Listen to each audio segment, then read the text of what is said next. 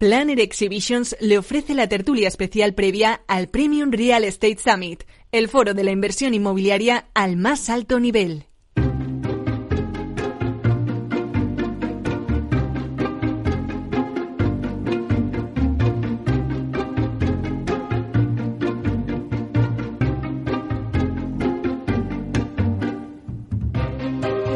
Inversión inmobiliaria con Meli Torres.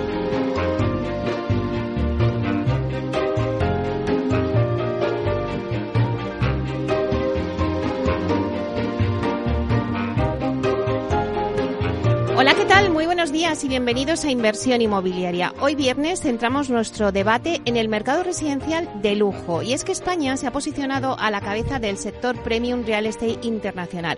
Vamos a analizar qué características hace que España se posicione en el cuarto lugar del mundo más atractivo para invertir en viviendas de lujo y lo haremos con expertos en esta materia. También lo podréis escuchar en los podcasts en nuestra página web capitalradio.es. Así que ya comenzamos.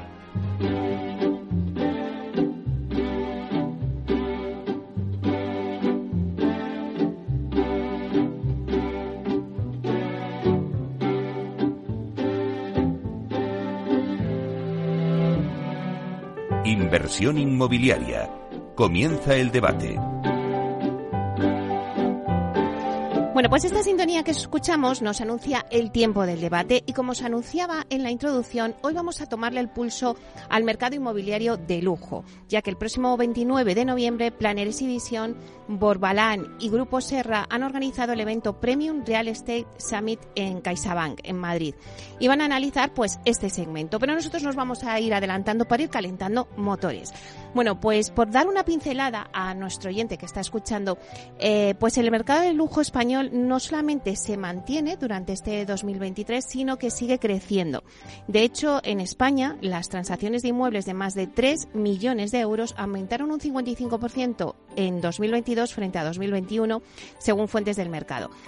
¿Qué queremos decir con esto? Pues que el segmento de lujo supone alrededor del 5% del total del mercado residencial de nuestro país y el 85% de las viviendas con un valor superior a los 3 millones de euros se están concentrando en Málaga, en Islas Baleares, en Madrid y Barcelona. De esta forma, pues se han consolidado eh, estos destinos como destinos de lujo para inversores internacionales de todo el mundo. Bueno, pues esta breve pincelada que os doy es para introducirnos el debate y voy a pasar a, a, presentaros ya a los ponentes que tenemos hoy con nosotros. Bueno, pues en primer lugar tenemos con nosotros a Iván Picó, que es socio de Real Estate en Martínez Echevarría Abogados. Buenos días, Iván. Hola, buenos días. Un placer que estés aquí, que nos des también el punto de vista legal, ¿no? De estas propiedades. Muchas gracias. Bueno, también le sigue Fernando Catalán, que es director comercial de Construye Cata, eh, Capital. Buenos días, Fernando. Buenos días, Meli. Pues un placer que también estés aquí. Eh, eres un gran conocedor de este mercado de lujo, así que seguro que nos vas a aportar muchas claves. El placer es mío, gracias. Luego también está con nosotros Roberto Roca, que es consejero de Sotogrande. Buenos días, Roca, eh, perdona, Roberto. Buenos días, gracias por la invitación. Bueno, para estar en este foro. A nosotros nos hace muchísima ilusión que estés también sentado con nosotros, porque ¿quién no conoce Sotogrande? Bueno, a, para eso estamos. bueno, pues también seguro que nos tienes que dar muchas claves. Luego también tenemos con nosotros a José Félix, que es director de Andalucía en Savis. Buenos días, José Félix. ¿Y qué tal? Encantado de verte de nuevo. Bueno, es verdad, nos vimos el otro día en el CIMED y ahora estamos aquí hablando del lujo. Un placer tenerte con nosotros y que nos des, pues, eh, un poco también la radiografía, ¿no? Por parte de la, de la consultora de cómo está este mercado, ¿no? Y también tenemos con nosotros a Luis Díaz, que es director del área de lujo en el grupo Tenitasa. Buenos días, Luis. Buenos días, ¿qué tal? ¿Cómo estáis? Desde aquí, desde Mallorca, con un día soleado, ya sabéis. ¡Ay, qué envidia nos estás dando, por favor! bueno, Luis, pues te agradecemos que aunque estés lejos, pero bueno, ahora ya con, con las redes estamos cerquita, así que eh, te agradecemos un montón que estés aquí también porque tu, tu aportación es muy importante ya en cuanto también pues a, a, valoraciones, ¿no? En este tipo de inmuebles, que también vosotros estáis ahora eh, muy focalizados, también habéis puesto foco en el mercado de la vivienda de lujo, así que creo que va a ser un debate bastante interesante. Pero a mí siempre me gusta hacer una ronda, ¿no? Porque es como una lluvia de ideas, ¿no? Que me gustaría que tampoco nos enrolláramos mucho, pero sí que cada uno, porque cada uno, pues venís de una pata, como por así decirlo, de actividad, y sí que me gustaría, eh, pues que nos digáis eh, si la vivienda de lujo es un valor refugio, porque siempre es verdad que en épocas de crisis, que siempre se ha dicho, oye, la vivienda es un, un valor refugio, ya lo que es la vivienda pero como la que la vivienda de lujo, pues como que siempre va a mantener su, su valor, siempre va a tener un valor eh, muy importante en el mercado y siempre es como el valor de refugio, ¿no? Donde meter los ahorros. No sé si es así o no. A ver, Iván. Eh, yo creo que sí. De hecho, eh, creo que estadísticamente está bastante exenta de crisis, ¿no? al fin y al cabo, el, los eh, los potenciales compradores de una vivienda de lujo pues eh, están más ajenos a, potenciales crisis, a potenciales momentos de caída del mercado y, sin duda lo es, ¿no? Y todavía tenemos recorrido en el precio, al parecer. Bueno, ¿qué piensas tú? Eh, sí, le doy la razón a, a Iván. nada más lejos de la realidad que pensar que la gente de alto poder adquisitivo eh, no mira el euro, al revés, lo, tienen ese poder adquisitivo muchas veces porque lo miran muchísimo. Y por lo tanto cuando van a invertir no invierten en el barrio de Salamanca, en calles con todos mis respetos como un Conde Peñalver, un Goya, invierten en Serrano, invierten en eh, invierten en, Velázquez, pero además tampoco invierten en Serrano en Velázquez, sino los tramos que ellos controlan, eh, que puede ser desde Ortega y Gasset al Retiro, es decir, si invierten en, Mallorca no están invirtiendo en Mallorca, están invirtiendo en, en, en Bendinat, en Candemar, en el municipio de Andratx, están invirtiendo en Deya que es uno de los municipios más, más bonitos del mundo, que no lo digo yo, lo dicen todas las agencias de viajes. Es decir, la gente de alto poder adquisitivo busca eh, aquella vivienda donde no va a bajar el precio. Eh, no digo que suba, pero nunca va a bajar porque las viviendas donde ellos invierten son las viviendas que hay. Roberto. Eh, yo estoy de acuerdo. la vivienda de lujo no solamente es un valor refugio en, todas las ciudades y, los mercados del mundo, eh, pero como se ha visto en los últimos años es, es un valor eh, de valor añadido muy importante, eh, en particular en, algunos mercados como Madrid y Barcelona, donde antes, hace 10, 15 años, era inimaginable casi tener casas de 3, 4 millones y ahora se venden todos los días. Entonces, y eso es porque se ha reinvertido en esas viviendas, eh, se ha modernizado mucho, se está modernizando mucho eh, todo el stock y eso es cierto incluso en, mercados como Sotogrande, donde eh, algunas de las casas antiguas iniciales de los años 60 y 70 pues se, se están renovando Uh, ampliando, mejorando. Eh, y ese es un proceso permanente en creación de valor. Vale, eh, bueno, a ver, eh, José, José Félix, ¿cuál es tu opinión? Yo creo, Meli, que, que, hay dos factores importantes aquí, ¿no? Uno es, primero, la, la liberalización un poco de dónde poder vivir Creo que eso eh, a nivel de España ha influenciado bastante positivamente en que el comprador de vivienda de alto nivel eh, ha liberado un poco donde puede invertir, sea Mallorca, eh, la Costa del Sol, Madrid, Barcelona, en todos los mercados estamos viendo que ese tramo a partir de millón, de dos millones, está doblándose o en algunos casos triplicándose. Y luego también creo que tiene mucha influencia el, incremento de la fortuna, de la grande fortuna a nivel mundial. O sea, yo creo que esos dos factores están haciendo que, que este mercado cada vez sea más refugio y sobre todo también porque han dejado de convertirse en segundas residencias para empezar a convertirse en primeras residencias de, un, temporada un poco más largas de lo que había anteriormente. Y como yo estoy de acuerdo que ellos también miran el euro pero es cierto que, hay poco, eh, en poca vivienda de este tipo y, está muy cotizada, por lo cual te diría que sí. Eh, Luis, ¿cómo lo ves tú?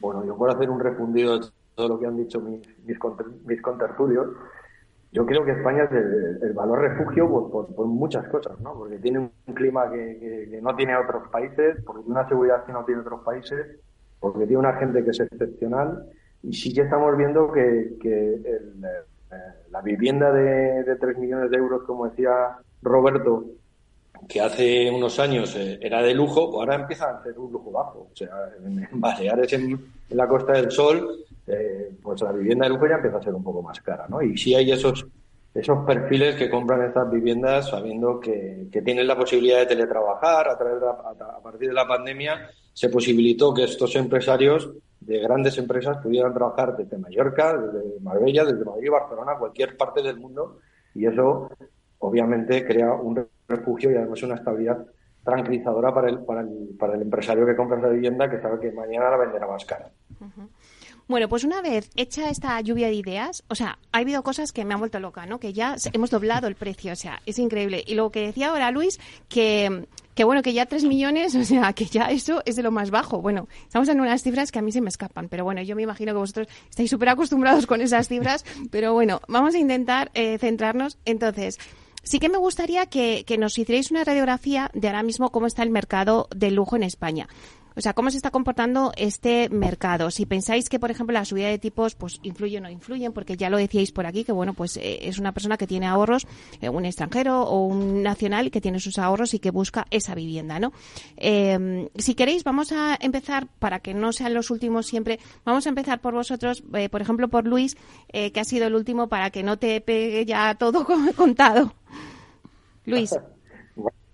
A ver, el tema de los tipos. en vivienda de lujo, estas, estas fortunas al final negocian con las entidades financieras de una manera diferente a un, a un ciudadano normal, ¿no? Es decir, esta gente no, no financia el 80% de la compra-venta de la vivienda, en, la mayoría de los casos está al 50 o por debajo, ignora fondos, con lo cual las entidades financieras mejoran esos tipos de manera eh, sustancial respecto a otro cliente. ¿no? Luego me has preguntado por la exclusividad ¿no? de la vivienda, ¿no? Sí. La exclusividad, la exclusividad de la vivienda creo que es el punto diferenciador. O sea, estas personas buscan un activo eh, cada vez más sostenible, cada vez más eficiente, de mejor calidad, con diseños incluso de grandes arquitectos, eh, dentro de unas urbanizaciones donde todo el mundo tenga un poder adquisitivo similar, eh, y todo esto crea pues ese refugio que hablábamos al principio del todo. yo creo que yo creo que por ahí se está comportando el mercado tendiendo a generar también, vamos a decirlo, guetos de ricos, ¿no? Guetos de ricos en, zonas muy concretas, como, como apuntaban al principio, en Mallorca, por ejemplo, pues Puerto András, pues es una zona muy alemana, donde muchas fortunas alemanas, incluso jugadores de fútbol o eh, entrenadores también están llegando eh, y además ahora se le añade un factor increíble que son los norteamericanos. ¿no? Los norteamericanos empiezan a comprar en España y cada vez más. y, es un perfil muy diferente al, europeo. O sea, compran por impulso, ¿no? Les gusta y compran. ¿no? Pues vamos a ver qué, qué opinan los demás. Eh, José Félix, ¿estás de acuerdo con lo que está diciendo Luis? Yo te diría que, que sí, claro, estoy de acuerdo. Yo creo que me gustaría contar que es un mercado que, está con una evolución positiva muy importante y con ya no solo precios, que antes te he referido, Melia, que doblábamos precios, yo me refería a que doblamos el número de transacciones. Es decir, que en España eh, las viviendas por debajo de 600.000 euros en el 22 creció un 9%, mientras que las de las que están por encima del millón crecieron un 31% el número de transacciones en España. Estamos en torno a 3.800 de más de un millón toda España en el año 21 versus casi 5.000 en el año 2022. O sea, el crecimiento es importante. Y yo creo que responde a tres factores. El primero sería, la, como te decía, la liberalización un poco de dónde vivir y creo que eso ha traído, oye, pues mucha gente que viene un poco afectada por la guerra del este, que viene hacia, hacia España y luego tanto el comprador latinoamericano como el norteamericano que está empezando a descubrir que España es un país que es sinceramente barato. O sea, creemos que comparativamente con otros países como Londres o como otras ciudades como Londres o como Miami, el precio euro metro cuadrado dista muchísimo, te diría que estaría un tercio de precio de lo que pueden encontrar en otros, en otros lugares, con lo cual se une la seguridad jurídica y, física que existe en España, se une un poco la tipología de clima que tenemos y creo que ahí ha sido un gran descubrimiento para muchos inversores que, que tienen un sitio magnífico donde poder vivir, buenas comunicaciones, seguridad y eso está haciendo que se incremente y se está viendo los datos eh, claramente el, la tipología de comprador y por ende el, número de transacciones. O sea, te diría que es un mercado que claramente va al alza. Bueno, eh, Iván, dice seguridad jurídica, ¿no? Eso te lo dejo a ti, para que te digas si hay seguridad jurídica o no aquí en España frente a otros países, claro. Bueno, de momento la hay, ¿no? De momento la hay em, y, la ven así. Es cierto que a veces nos llegan más preguntas, más consultas, pero generalmente vienen a España con mucha tranquilidad. Mucha tranquilidad jurídica, mucha seguridad en las calles, que muchas veces es uno de los grandes valores que, que apuestan los clientes. Eh, y la hay, la hay. O sea, a pesar de que es verdad que estamos viviendo eh, momentos convulsos, pero al final tenemos un, marco comunitario que nos da, que nos da rigor. Eh, y el mercado en España yo creo que además es maduro. Eso es un, un, mercado que desde el punto de vista inversor está muy maduro. ya se acabaron las épocas del pelotazo, ¿no? Ya solo quedan gente muy profesional en el sector que están viendo la vivienda de lujo como, como decía, como, la, como el sector de mayor crecimiento como un valor seguro em, y, al final em, eso eso pues atrae atrae inversores que es lo que estamos viendo Fernando eh, antes han comentado el tema de los norteamericanos no eh, cuál es el perfil del cliente del mercado de lujo ahora mismo en España Vamos a ver, eh, yo te hablo sobre todo desde, desde Mallorca, ¿no? Representando una compañía que es Mar Capital, que tiene la constructora Construye Capital, ¿no? Y los clientes nuestros básicamente están en este, en este, en este, en este segmento, ¿no? Bueno, España, independientemente de lo que se ha dicho, eh, tiene algo importantísimo que se ha apuntado, son las infraestructuras la red de carreteras, la red de ferrocarriles, eh, aeropuertos y tiene algo importantísimo que es salud, grandísimos hospitales de primerísimo nivel. ¿no? Nosotros, lógicamente, eh, cuando construimos tenemos una relación directísima con el cliente y estamos siempre o construyendo en, o reformando casas muy por encima de los 3 millones. Ahí sí que te digo, Meli, que cuando decía un compañero, no, decía yo en cuanto a, en cuanto a inversión que se ha producido y en, cuanto a precio se ha doblado o triplicado los precios. Hay pocas casas sector lujo de 3 millones en, en Mallorca. Estamos hablando de casas de 10, de 12, de 15 y en el puerto Andratx estamos hablando de casas de 20 o 22 millones de euros que antes era absolutamente imposible y ahora mismo, bueno, yo veraneo allí desde hace, bueno, desde que tengo, desde que nací, tengo 62 años y veraneo allí. Pero nuestros clientes, eh, cuando les preguntas el por qué, independientemente del clima, la seguridad jurídica, la seguridad eh, no jurídica sino personal que apuntabas tú, Iván, las infraestructuras, que España es un país eh, simpático, que tiene un patrimonio eh, espectacular a nivel histórico, pero luego hay un tema muy importante y es la recurrencia de los vuelos. Es decir, no se trata de que Mallorca eh, esté conectado con Alemania, sino que es que a lo mejor hay 30, 40, 50 vuelos diarios a Alemania y ahora lo que tú me preguntas, Meli, desde hace un par de años esta parte, eh, pues nos hemos dado cuenta en efecto que empieza a haber vuelos a Norteamérica. El perfil norteamericano vuelve a ser igual que el perfil alemán o puede ser el perfil, es gente de altísimo poder adquisitivo que se encuentra francamente viene aquí, pero que no solamente viene y se queda, sino que puede en efecto trabajar y volver a Nueva York o, a Miami, ¿no?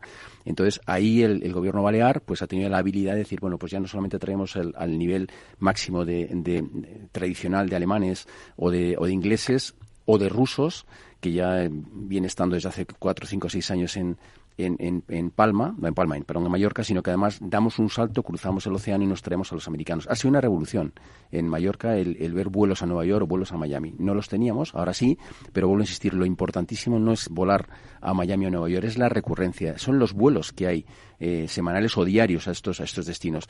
En, en Palma se va a Madrid y se va a Palma en 10-12 vuelos diarios y se va a Stuttgart o a, o a Múnich 10 12 veces diarias, pero es que ahora se va eh, a Estados Unidos eh, 2, 3, 4, 5 veces semanales, lo cual lo que está haciendo es que se acerca muchísimo Mallorca, que es de lo que yo puedo hablar, aunque estamos lógicamente construyendo en, Madrid y en, Canarias, se acerca muchísimo el, poder adquisitivo de estas personas con las Baleares en este caso.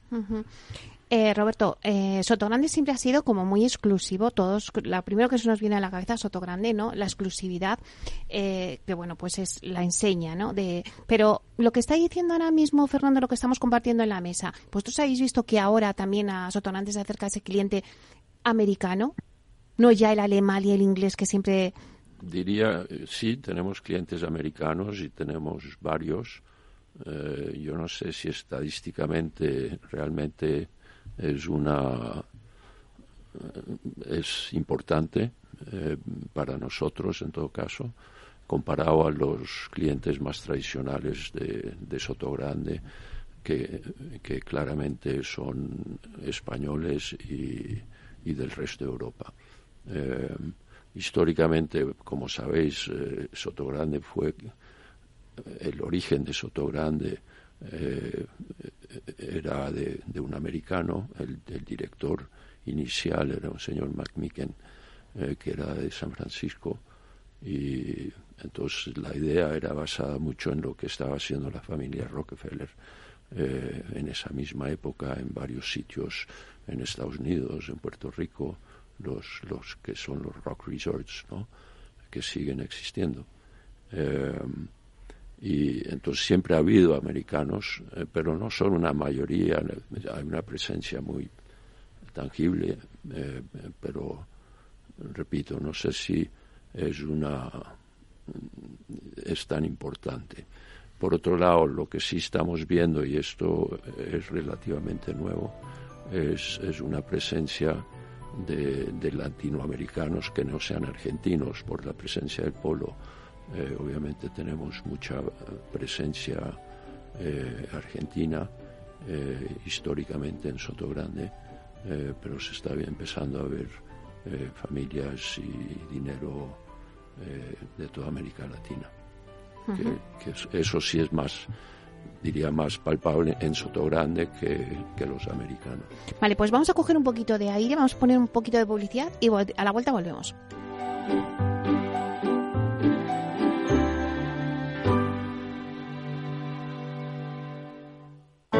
Artesanía, tecnología y lujo de la mano de Grato una marca española líder en fabricación de pavimentos de parqué de ingeniería y carpintería para interiorismo de madera de roble europeo, procedente exclusivamente de bosques gestionados de forma sostenible. Grato te ofrece las mejores calidades para tus proyectos residenciales y hoteleros, fabricando tanto parqué de ingeniería como cocinas, puertas, armarios y muebles de baño con exclusivos diseños, siempre con trato directo de fábrica. Grato da vida a espacios en todos los rincones del mundo con productos sostenibles, duraderos, de alta calidad y personalizables. Veo, veo una cosita. ¿Qué cosita es? Empieza por la letrita L. Ya lo sé. Letras del Tesoro. Si mires donde mires, ves letras del tesoro, en Renta 4 Banco te facilitamos comprarlas de forma rápida y cómoda. Entra en r4.com y descubre todas las ventajas de comprar letras con un especialista en inversión. Renta 4 Banco. ¿Quieres más? Este es un mensaje para todos los oyentes de radio y es solo para decir gracias. Gracias por dedicarnos tres horas cada día. Gracias por escucharnos en casa, en el coche, en el trabajo, en un móvil o donde sea, en directo o en podcast. Gracias por tu fidelidad, porque gracias a ti, la radio sigue siendo un gran medio, el más creíble, en el que más confías y el que mejor te informa y entretiene. El medio del día a día, de la actualidad al instante y que te acompaña siempre estés donde estés. Radio Value, la asociación de radios comerciales comerciales te da gracias a ti. Capital Radio. Siente la economía.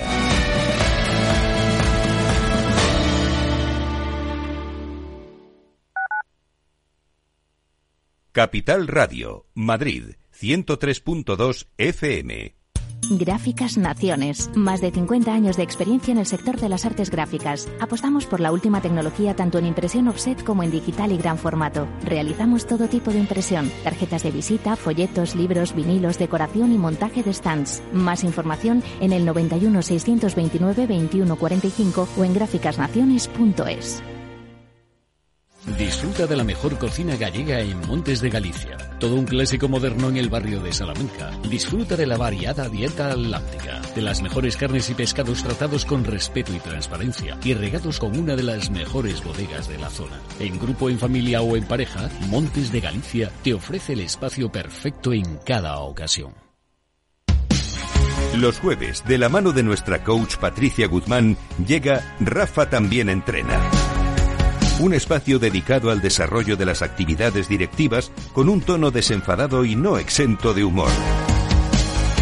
Los jueves, Rafa también entrena en El Balance, Capital Radio. Empresas tecnológicas, escuelas de negocios, sindicatos, organizaciones empresariales, empresarios, formadores y figuras relevantes de las administraciones públicas comparten tertulia todos los miércoles a las 3 de la tarde en Cibercotizante, un programa dirigido por José Joaquín Flechoso. Cibercotizante, la digitalización desde una óptica diferente. Capital Radio. No pierdas detalle de todo lo que afecta a tus inversiones y a tu bolsillo. Toda la información en Mercado Abierto con Rocío Arbiza, de 4 a 7 de la tarde en Capital Radio.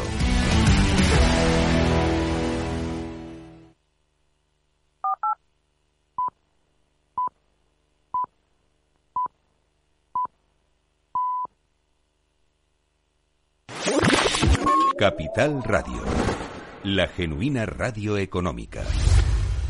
Siente la economía. Inversión inmobiliaria con Meli Torres. Bueno, pues seguimos con el debate que hoy nos centramos en el mercado de lujo.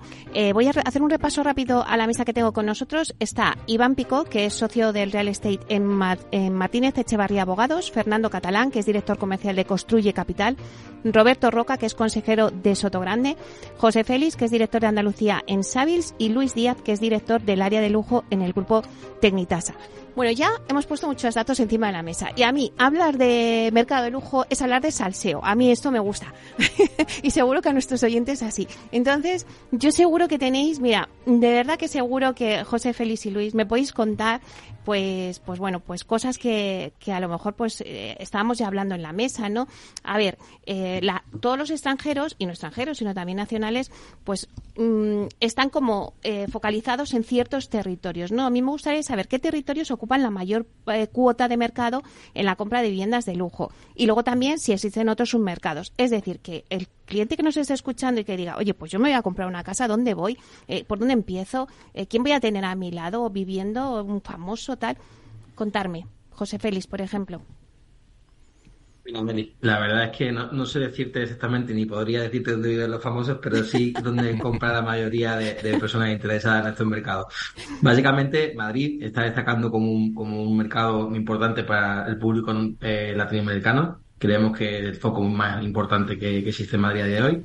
Eh, luego está Barcelona, que es cierto que tiene algunos proyectos también muy singulares, como puede ser Mandarin, y que ha tenido inversión de todo tipo a nivel mundial.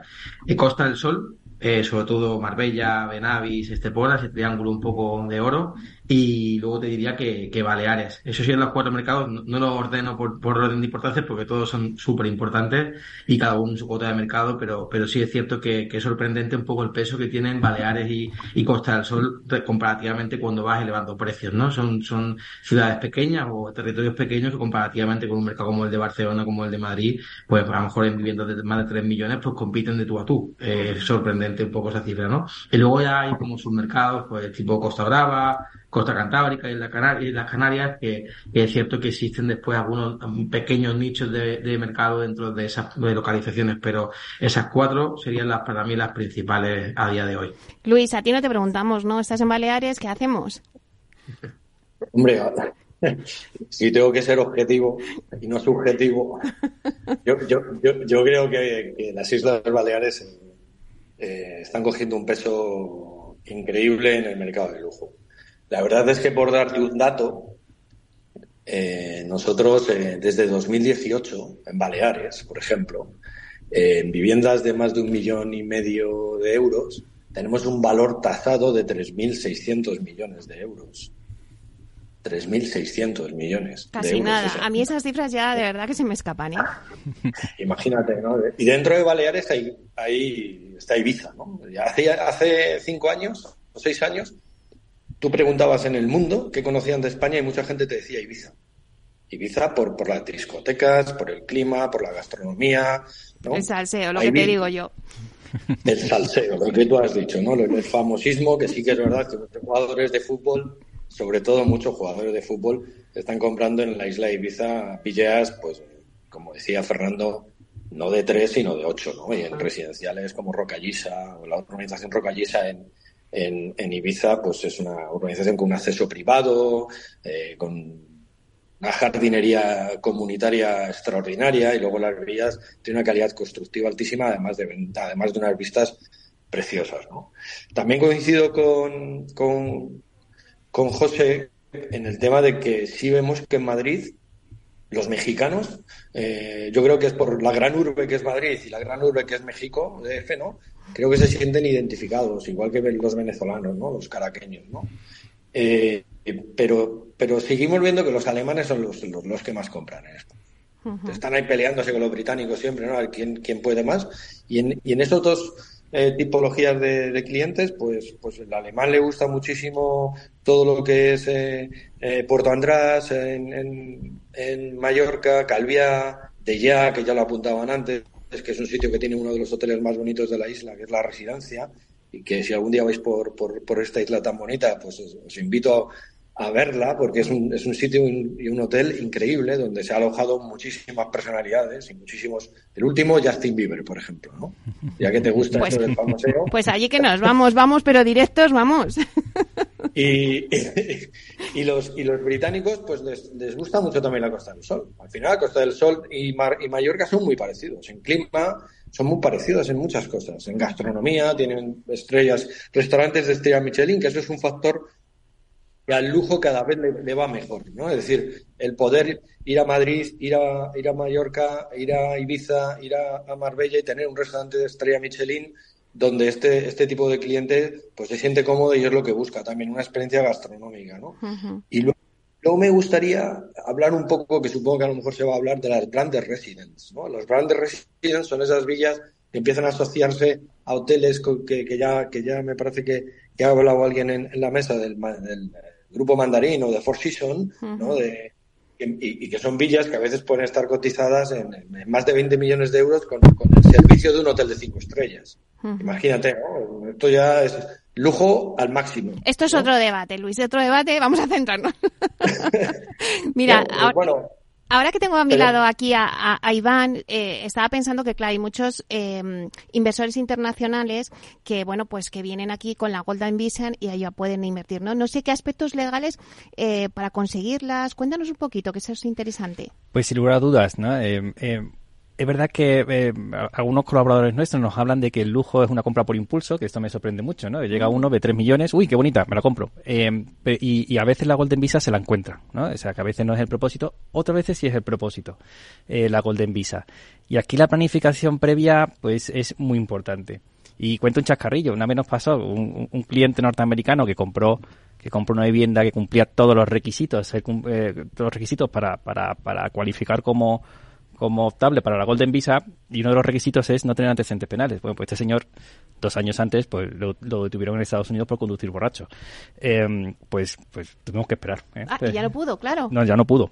Entonces compró la casa con el propósito de comprarse la Golden Visa y no pudo, ¿no? Al final, pues tiene una casa magnífica en Madrid y aquí estamos esperando a que pase el tiempo para poder sacarle la Golden Visa. Madre mía, ojo con perder los puntos del, del carne, porque si no... Claro, claro. Entonces, eh, parece una tontería, pero, pero muchas veces con... Y al final haces inversiones relevantes, ¿no? Es una planificación de, o, muchas veces se encuentran pues ahora con el impuesto sobre, eh, sobre solidaridad de las grandes fortunas, claro compras una casa de 3 millones, que estamos hablando que, que, está siendo bastante común, y pues, pues tienes que pagar, aunque no seas residente, ¿no? Claro. Eh, pues bueno, pues ese tipo de, de, de valoraciones, ese tipo, ese tipo de cosas, pues las tenemos que planificar antes, informar antes, oye, y, y en el caso del impuesto sobre de solidaridad de grandes fortunas, pues ver los tratados internacionales, porque bueno, en, en, algunos momentos se regula el impuesto sobre patrimonio. Eh, y, hay que, sabemos que Suiza funciona, eh, bueno, pues eh, hay que estructurar, hay que estructurar, hay que pensar y para no encontrarnos como le pasa a este cliente mío, ¿no? que estamos ahora esperando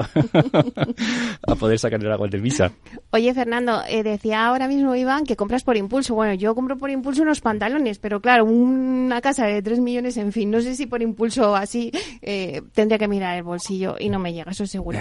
Pero ¿qué, qué pide, o sea, qué amenities piden ahora quien compra este tipo de viviendas, eh, ¿qué piden en esa vivienda? ¿Qué, pues yo que sé, en una zona de lujo me imagino, claro, pero pues sostenibilidad, calidad, rodearse de gente famosa alrededor, no sé, ¿qué, es lo que demandan? Sí, antes de nada, Meli, como te va el salseo y a mí también, pues comentarte, por ejemplo, que en Deya, que hemos hecho veintitantas viviendas desde, desde Construye Capital, pues lo que es normal es o en Deya o en Valdemosa encontrarte con Michael Douglas o con Catherine Zeta-Jones, que además están absolutamente implicados. Ellos tienen, por ejemplo, un centro cultural, el Costanor en, en Valdemosa, y, y, no es que nosotros hayamos hecho obra allí y te los encuentres, sino que yo que veraneo con, con mi familia desde hace ya, bueno, de los años que tengo, 62 años, pues te lo puedes encontrar perfectamente bien, es un español más integrado, ¿no? O Pris Bosmas, ¿no? En el antiguo 007, por poner un ejemplo de salseo que es, el, que es el ABC nuestro de- de- del día a día, ¿no?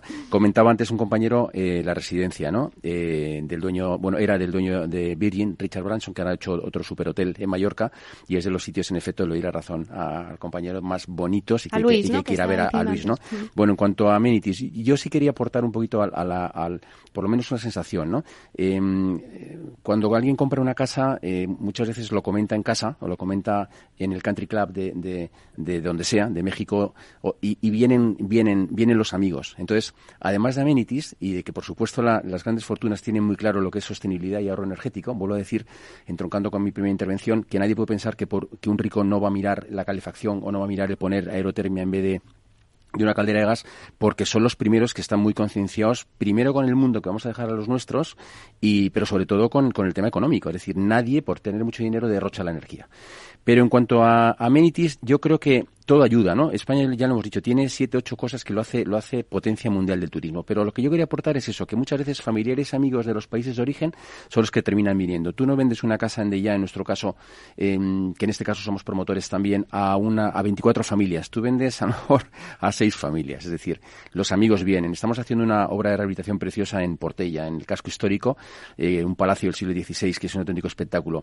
Pues no son eh, unidades independientes. Eh, aquí tengo que ser discreto, pero evidentemente lo, lo ¿no? Tú compras una casa y siempre estás queriendo, si la casa es de cierta firma o cier- o cierto valor, siempre estás con el matrimonio amigo, o con, oye, que acabo de venir y, fardas, ¿no? Del, del portal, de lo que tienes ahí y tal. Y terminan muchas veces diciendo a alguien, pues oye, sería bueno comprar donde está esta pareja, que es un encanto, que son los que salimos a cenar, ¿no? Bueno, pues en el mercado del lujo, eh, esto es eh, elevado a la enésima, porque son los compañeros de tenis, de pádel o de polo los que están jugando en, en DF o están jugando en, en donde sea, ¿no? Entonces lo normal es, tengo en España una cosa estupenda en tal sitio allí que vamos todos, con lo cual sí es verdad que además de las amenities lo que es muy importante es que generan entre ellos ese, ¿no? Es esa, esa convivencia que en su momento tienen en los países de origen. Claro, esa convivencia, eh, Roberto, en vuestro caso en Sotogrande son los campos de golf. O sea, allí eso es el Bueno, enclave eh, principal. iba, iba a decir lo, lo que le faltaba a Fernando eran los campos de golf. Te lo he dejado a ti, hombre, te lo he dejado a ti. Y, eh, pero efectivamente yo creo que ah, de los amenities importantes que busca la gente Mm. eh, es la naturaleza eh, para esta se- segunda vivienda, no, no en las ciudades, pero incluso en las ciudades. Eh, y, y las instalaciones deportivas. Eh, cuando están ahí quieren estar con amigos eh, y traen a sus amigos y tienen sus amigos locales. Eh, y en Sotogrande tenemos, digamos, tres deportes de toda la vida de Sotogrande, que son el golf, el polo y la navegación eh, con el puerto. Y después se está mejorando mucho todo lo que es la instalación de, de pádel y tenis. Eh, eso lo estamos haciendo nosotros y, otro socio. Eh, y, y después todo lo que tiene que ver con la naturaleza. La gente le encanta ir en bici por, por detrás de Sotogrande, por las montañas y por los pueblos, eh, montar a caballo también y eh, ir andando. Eh, y las playas, obvio. Las playas son, son muy importantes y eh, alrededor de Sotogrande hay mucho windsurf y todo este tipo de, de actividad alrededor del viento que, que es muy importante. Oye, y Roberto, o sea, cuéntanos salseo porque en Sotogrande sí que hay salseo. O sea, yo cuando voy a la peluquería, enseguida leo El problema de Sotogrande es que nos, nos premiamos por ser muy discretos. Bueno, pero se- o sea, ahora mismo estáis, me decías, haciendo una rehabilitación porque, bueno, también tenéis que mantener al cliente eh, que siempre ha ido, que ha estado, que ha buscado, ¿no? Sotogrande. Y claro, lleváis mucho tiempo y ahora estáis haciendo esa rehabilitación, decías, ¿no? Bueno, hay, hay muchas familias que, que ya llevan tres generaciones ahí, Madre mía. eh, familias muy conocidas españolas y, y no españolas, eh, que, que están rehabilitando sus casas de origen, eh, porque ya la tercera generación tiene otra forma de vida. En esa época las cocinas, pues nadie las veía, ahora las cocinas son realmente un amenity casi el principal, porque todo, todo el mundo tiene que tener unas cocinas muy modernas, muy, muy abiertas, con toda la tecnología imaginable.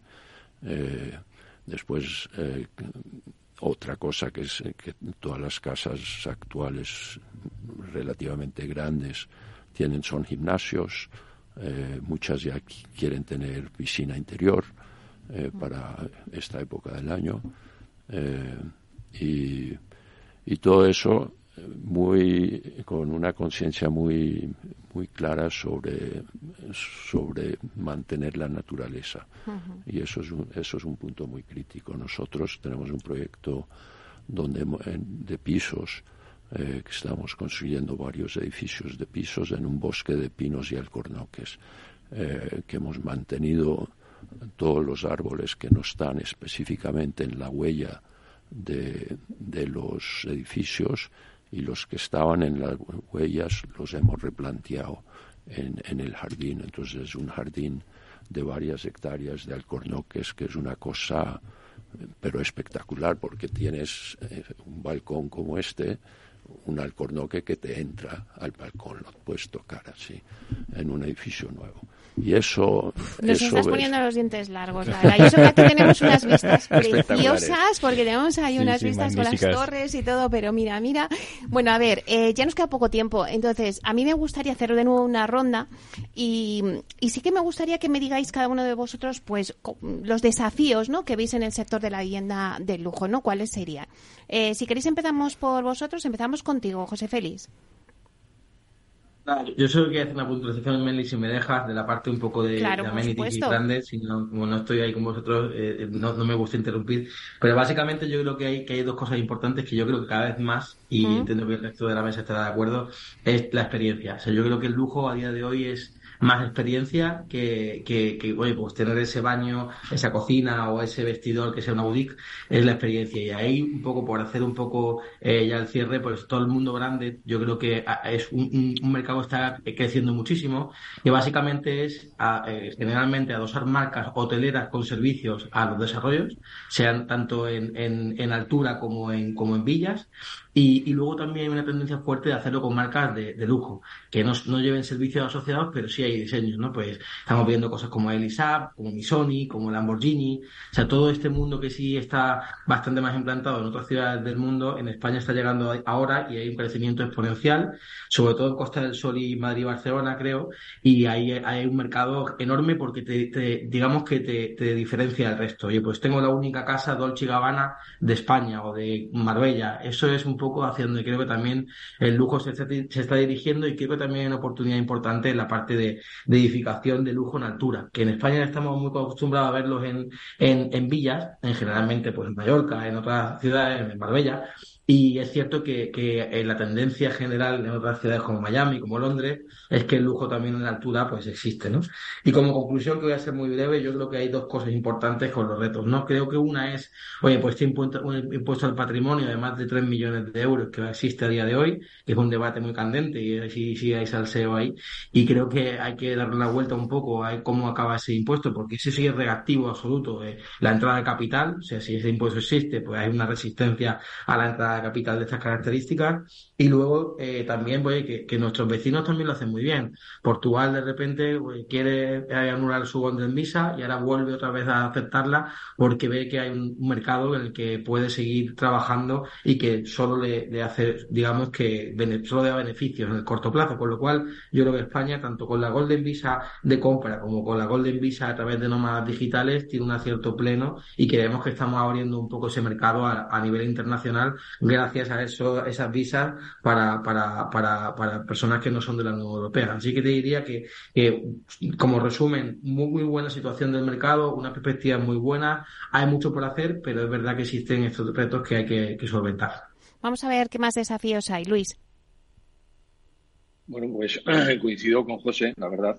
Yo creo que para añadir algo a lo que él ha dicho y no repetirnos, la sostenibilidad de, de las viviendas es algo que, que, además se va a premiar las hipotecas en un futuro próximo. Es decir, en esa Agenda 2030 famosa, eh, cada, los, los, bancos tienen que tener carteras eh, lo más sostenibles posibles. Entonces, esas eh, viviendas que se vayan a construir en los próximos cinco años y que tengan calificaciones energéticas elevadas o sellos BRIN o, o que sean pasivas, eh, que conserve, emisiones de, CO2, pues creo que, es uno de los retos y uno de los desafíos de un sector. El otro, creo yo, y sobre todo en las Islas Baleares, es la falta de suelo. Hay un tema importante que debe liberalizarse el suelo lo antes posible para poder seguir construyendo viviendas. Y otra cosa es las administraciones públicas. ¿Sabes? Las administraciones públicas perjudican mucho el desarrollo de, grandes residenciales de, alto nivel porque dilatan muchísimo el plazo de concesión de licencia con unos análisis exhaustivos eh, jurídicos donde el compañero eh, de Martínez Echeverría podrá extenderse más, pero, pero creo que, estos son desafíos importantísimos si queremos eh, ponernos a la altura de lo que era antes la Costa Azul francesa o de otros mercados como se, se ha apuntado Londres, París, eh, Berlín, sitios donde el euro metro cuadrado todavía está mucho más arriba de lo que está en, en, España, ¿no? Pues España tiene algo increíble, que es el clima. Bueno, pues vamos a, ver. Vamos a ver qué más desafíos, Luis, nos, nos, dicen los compañeros. Bueno, por hacer una recopilación, hemos hablado de, del impuesto de los tres meses y la Golden Visa. Iván, trámites, eh, ahora me voy a poner también, he estado hablando del lado del comprador, eh, nosotros asesoramos mucho promotor. Eh, y aquí quiero resaltar la importancia de este sector del lujo como rehabilitador de la historia. mucho, mucho, muchos inversores les gustan los inmuebles históricos. y, y, oye, con todo, con todo el respeto a la historia, deberíamos que intentar, oye, si hay que poner más medios, a lo mejor se trata de eso, eh, para que los trámites a la hora de renovar edificios históricos eh, y respetando y siendo absolutamente escrupuloso con el respeto a esa cultura, pero, pero a veces se dilatan demasiado. Eh, esto, yo conozco en Madrid, en Madrid pues la, la CPPAM pues se reúne cuando se reúne, ¿no? Entonces, bueno, pues habría que que, intentar agilizarlo todo lo posible. Y, y, que, y como decís, ¿no? Que nos quedemos como estamos, ¿no? O sea, que la Golden Visa no se, eh, pues, pues, que siga como está, porque sin lugar a dudas ha, sido un elemento que nos ha sacado gran parte de la crisis de 2008. Eh, y el impuesto a la grandes fortunas, pues bueno, ver cómo queda, pero pero que, no lo extiendan más, ¿no? A, mí alguna operación se nos ha caído ¿eh? cuando hemos hablado del impuesto. Bueno, eh, Fernando, ¿cómo, ¿qué desafíos? Hemos hablado del impuesto de las grandes fortunas, de la Golden Visa, falta de suelo, agilización en las administraciones públicas, sostenibilidad.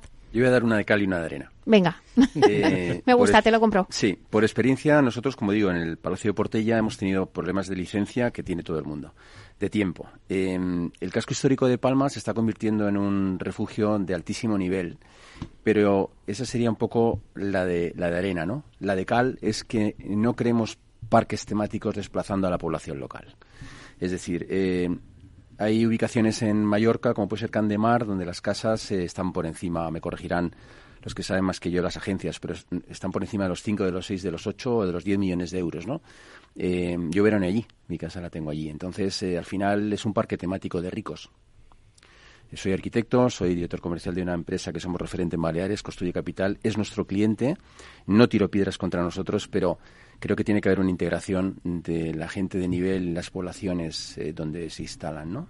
No pueden ser urbanizaciones eh, de alemanes donde solamente se habla alemán, no hacen esfuerzo por hablar castellano y la población nacional, primero el inversor nacional ya no llega a esos precios, pero luego la población nacional eh, no puede ser solamente una población dedicada a los servicios de los ricos. Entonces yo ahí sí que noto, al llevar tantísimos años veraneando en la isla, que, se produce un, desplazamiento de, los españoles, en definitiva. ¿no? Entonces no sé cómo, ese sería motivo de otra mesa, pero habría que darle una, vuelta. Roberto, ¿cuál sería tu desafío de este sector? Pues yo sigo un poco con lo que comenta Fernando. Eh, no hay que olvidar que, el lujo depende de muchos servicios y lo que busca es, eh, entre otras cosas, todos los servicios que ofrecen restaurantes, eh, canchas deportivas, campos de golf, todo eso son servicios que requiere mucha gente para, eh, para prestar esos servicios y uno de los grandes una de las grandes dificultades que tiene eh, todas las islas en general todas las grandes urbes es, es la, la vivienda asequible. Y eso eh, es un problema que especialmente en las islas, se va eh, empeorando porque no tienen tanto suelo, pero de forma general eh, hay que crear más suelo, ser mucho más flexible y mucho más ágil en la creación de, esa vivienda asequible donde la gente que presta esos servicios pueda vivir eh, en un entorno español normal en su, en su ciudad, en su pueblo, que, eh, que no tenga que estar en, viviendo en camping cars y cosas por el estilo. ¿no? Eh, y yo creo que ese es un reto que todos tenemos, no solamente en el lujo, pero, pero que nos impacta mucho.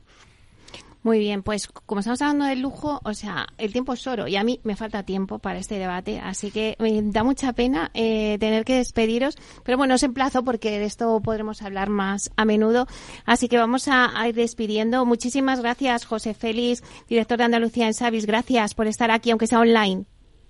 A vosotros, Meli, gracias por estar conmigo. Gracias. Gracias también a Luis Díaz, director del área de lujo del grupo Tecnitasa. Bueno, que menudo tiempo tenéis allí, ¿eh? que me voy para allá. Muchas gracias, Meli, por, por la invitación y aquí, aquí tienes la isla para cuando quieras.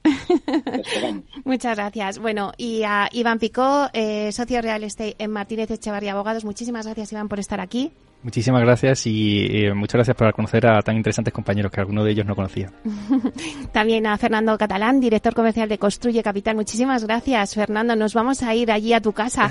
Nos has dado una envidia que te mueres. Un millón de gracias, Meli y el resto de compañeros. Gracias. Y muchísimas gracias, Roberto Roca, consejero de Sotogrande. Un placer que estés aquí con nosotros, Roberto. Muchas gracias y todos están más que bienvenidos a venir a Sotogrande cuando quieran.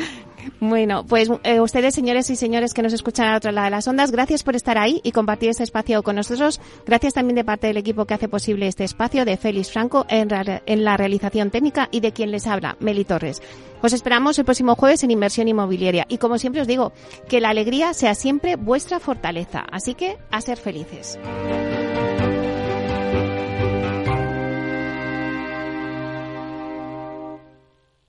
Planner Exhibitions le ha ofrecido la tertulia especial previa al Premium Real Estate Summit el próximo día 29 de noviembre en All in One de CaixaBank, Plaza de Colón 1 en Madrid. Ya no estamos en la era de la información, estamos en la era de la gestión de los datos y de la inteligencia artificial.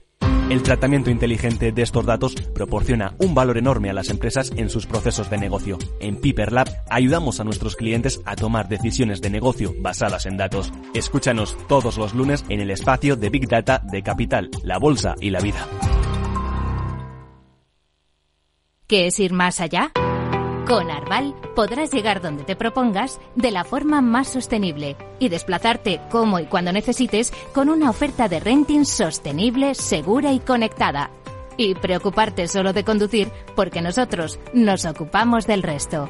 Arval, la transición energética arranca aquí. Más información en arval.es.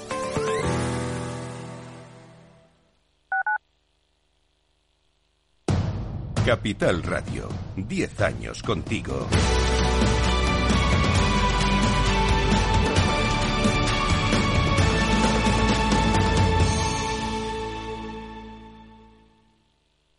Gráficas Naciones. Más de 50 años de experiencia en el sector de las artes gráficas. Apostamos por la última tecnología tanto en impresión offset como en digital y gran formato. Realizamos todo tipo de impresión. Tarjetas de visita, folletos, libros, vinilos, decoración y montaje de stands. Más información en el 91 629 2145 o en gráficasnaciones.es.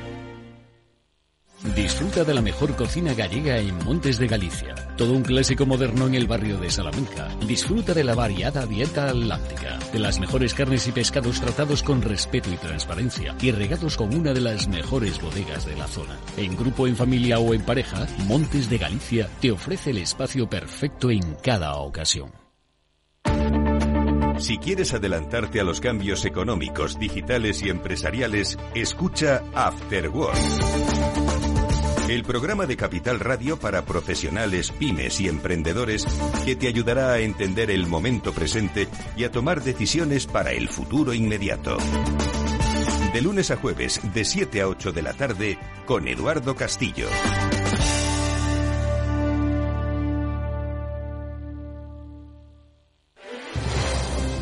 Si quieres entender mejor todo lo que rodea a nuestro sector alimentario, tienes una cita en La Trilla un gran equipo de especialistas te acercará a la actualidad económica y política desde el campo hasta la mesa. Conocerás sus principales innovaciones sin olvidar las producciones más tradicionales. Los sábados de 8 a 9 de la mañana con Juan Quintana, La Trilla de Capital Radio.